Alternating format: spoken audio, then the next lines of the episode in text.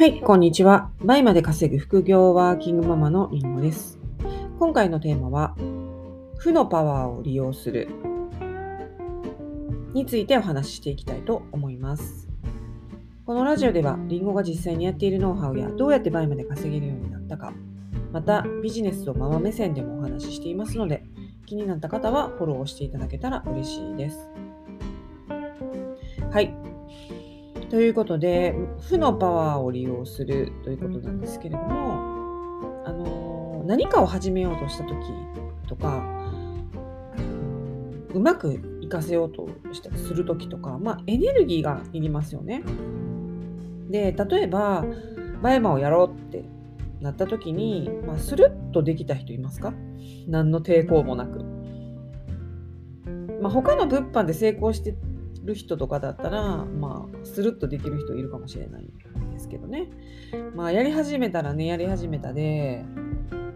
まあ、山あり谷ありやし、まあ、なんならね、最初はもう、ほとんど谷ちゃいますずっと、もう谷の、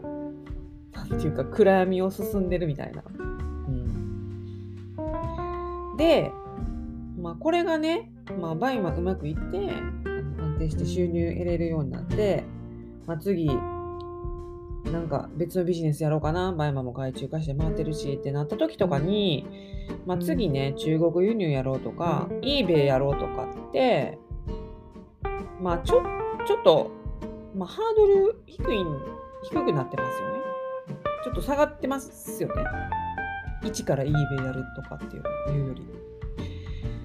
まあでもそれなんでかっていうと、まあ、同じ物販じゃないですか。物販カテゴリーの中で、まあ、あの別のジャンルっていうかね、別の、まあ、プラットフォームが違う。プラットフォームのその違いはね、いろいろあるとは思うんですよ。ちょっと私、中国輸入も eBay もやってないんですけど、なんかやってる人に聞いたら、まあ、それはそれで違いはちょっとあるみたいなんですけど、まあ流れは大体想像できません。とりあえず商品出品してとか、写真撮ってとか。で、そう出品パートナーさんを取ってとかね。うん、で、それがね、急に180度違う仕事を、例えばね、やりたいってなったら、まあ、ハードル高いじゃないですか、その場合は。うん、でね、そんな時、まあ、エネルギーとかパワーが湧いてきて、もうね、これやりたいってなって、どんどん進められたら大きいじゃないですか。最初の結構初動ってエネルギーいるんですよね。全然知らないことばっかりだし、知らないから余計時間かかっちゃう。で、慣れたら、あの、だんだんその時間も短くなってくるんですけど、なんか例えば、まあそういうね、まあの、ハードルが元から低い人とかがいらっしゃるとしたら、あ、やりたい。やる。と静かにね、決めて、まあ、サクサク淡々とね、まあ、進めれる人がもしいらっしゃったら、すごいいいですよね。それは。本当にそれで進みましょうっていう感じなんですけど、ただ、何か一歩踏み出したいとき、すごい怖い。怖いけど、でも、やってみたい。っていうね、そういう時、まあ、そんな時ですね、実はあのポジティブなパワーっていうより負のパワーがめちゃくちゃ有効です。はい。でこれは何かというと例えばもう会社行きたくないとかね。もう満員電車が死ぬほど無理とかもう離婚したい。もうマジで離婚したいとか。とかなんやろ。見返したいとか。わかんないですけど。はい、そういうのとかね、あとなんかね、例えば、まあ、ポジティブなやりたいとか、子供にいい教育受けさせたいみたいな、そういう、なんかね、ポジティブなパワーで、例えばですよ、 BUYMA を始める。で、なんか、できます？ちょっとなんか、私はちょっとできなく、できなくてっていうのもおかしいんですけど、なんか子供にいい教育を受けさせたいっていうパワーそっち向きじゃなくって逆向きの子供にいい教育を受け受けさせられないもう私が嫌すぎるっていうその同じ着地点は同じはずなんですけどそのその動機私の動機ってがそのもうそういう自分が嫌だっていうそっちの負のパワーなんですよ、うん、動けるのって。動けるまあ両方動けると思うんですけどその動く力がすごい強いんですね、うん、でなんかだからその悔しい思いとかしたり不甲斐ない自分がもう本当に嫌になったりもう本当にこんな自分がもうマジで嫌っていうだから変えたいみたいなそのその時のなんか底知れぬパワーみたいな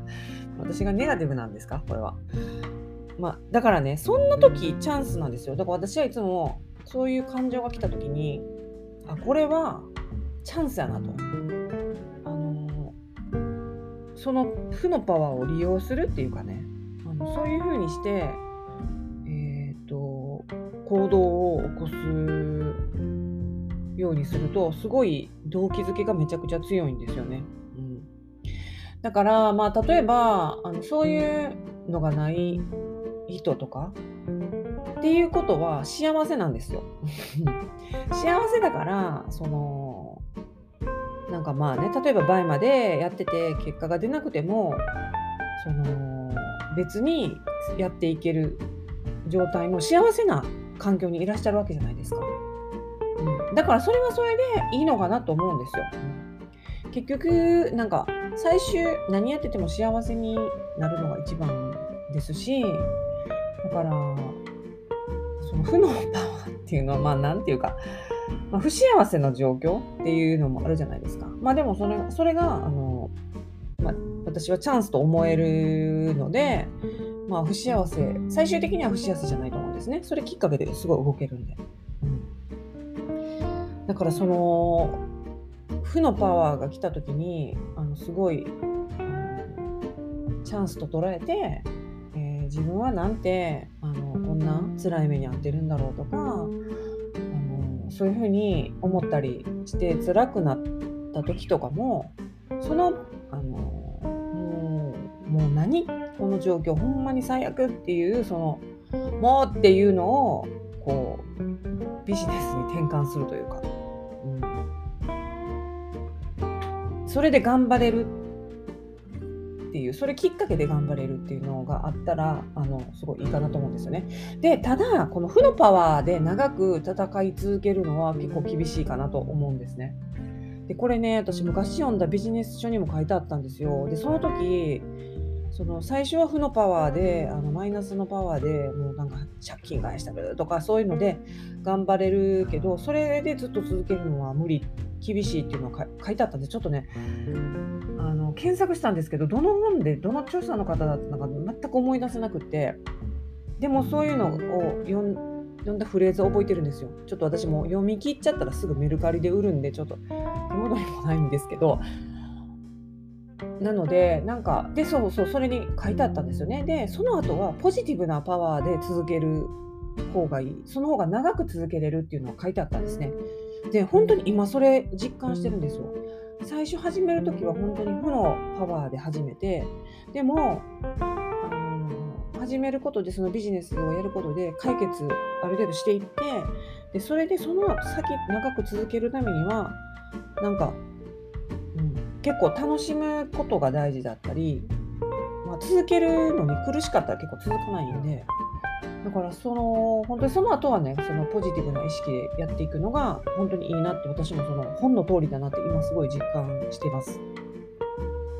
はい、なのでもしねそういう逆境とかそういうことがあった時にそう踏み出すなんか勇気が出ないとかいう時にはそのまあこの負のパワーを利用してみるのもいいのかなと思います。はい。この話がね、誰かの背中を押したり勇気づけられるような機会になったら嬉しいです。今回も聴いていただきありがとうございました。それでは次回のラジオでお会いしましょう。りんごでした。